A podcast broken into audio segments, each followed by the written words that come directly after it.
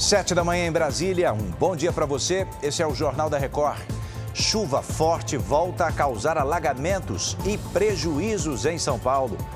E a expectativa para a apresentação do novo técnico da seleção brasileira. A gente acompanha aqui no JR.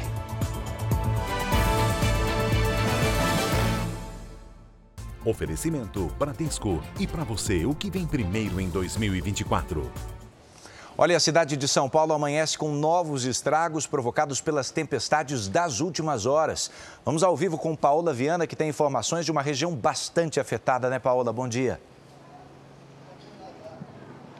Muito afetada sim, Edu. Bom dia a você, bom dia a todos. Inclusive, a cidade de São Paulo ainda calcula os prejuízos que foram causados pela forte chuva. E aqui na Zona Norte, onde nós estamos, os estragos foram muito grandes. Além das quedas de árvore, os moradores aqui sofrem com as ruas que ficaram completamente inundadas. Esses são os móveis que foram perdidos. Muitas pessoas aqui perderam tudo o que tinham. E na Zona Sul de São Paulo, no Capão Redondo, um prédio corre o risco de desabar por conta da erosão formada no terreno pela grande quantidade de água.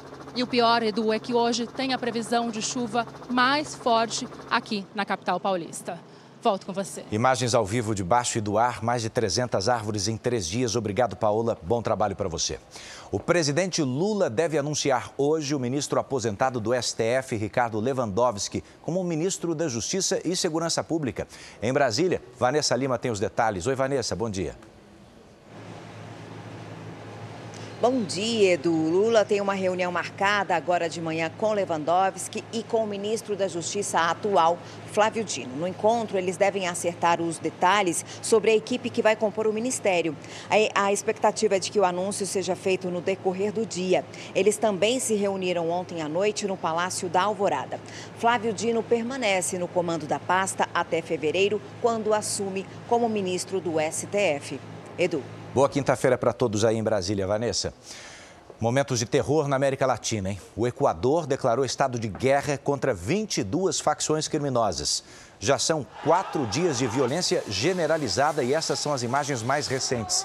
14 pessoas morreram, pelo menos 329 estão presas. Até agora, 41 reféns foram resgatados, entre eles um empresário brasileiro do qual falávamos ontem durante todo o dia. Mais de 100 agentes penitenciários ainda estão sequestrados. Imagine, o Equador anunciou que vai deportar detentos estrangeiros para reduzir gastos públicos, sobretudo os colombianos vai ser apresentado hoje à tarde na Confederação Brasileira de Futebol o novo técnico da seleção, Dorival Júnior. Vamos conversar com a Monique Bittencourt, que tem os detalhes. Qual é a expectativa, Monique? Bom dia. Bom dia, Edu. Dorival vai falar pela primeira vez como treinador do Brasil, acompanhado dos auxiliares e do preparador físico escolhidos por ele. Dorival Júnior assume a seleção brasileira no lugar de Fernando Diniz. E o maior desafio é melhorar a campanha nas eliminatórias para a Copa de 2026. O Brasil está nas, em sexto lugar na disputa. As próximas etapas, né, as próximas partidas foram marcadas para março contra a Inglaterra e contra a Espanha. Edu? Boa sorte ao novo técnico. Obrigado, Monique. De volta às notícias da sua região, ao vivo no Fala Brasil às 8h40. Eu te espero. Bora para a próxima.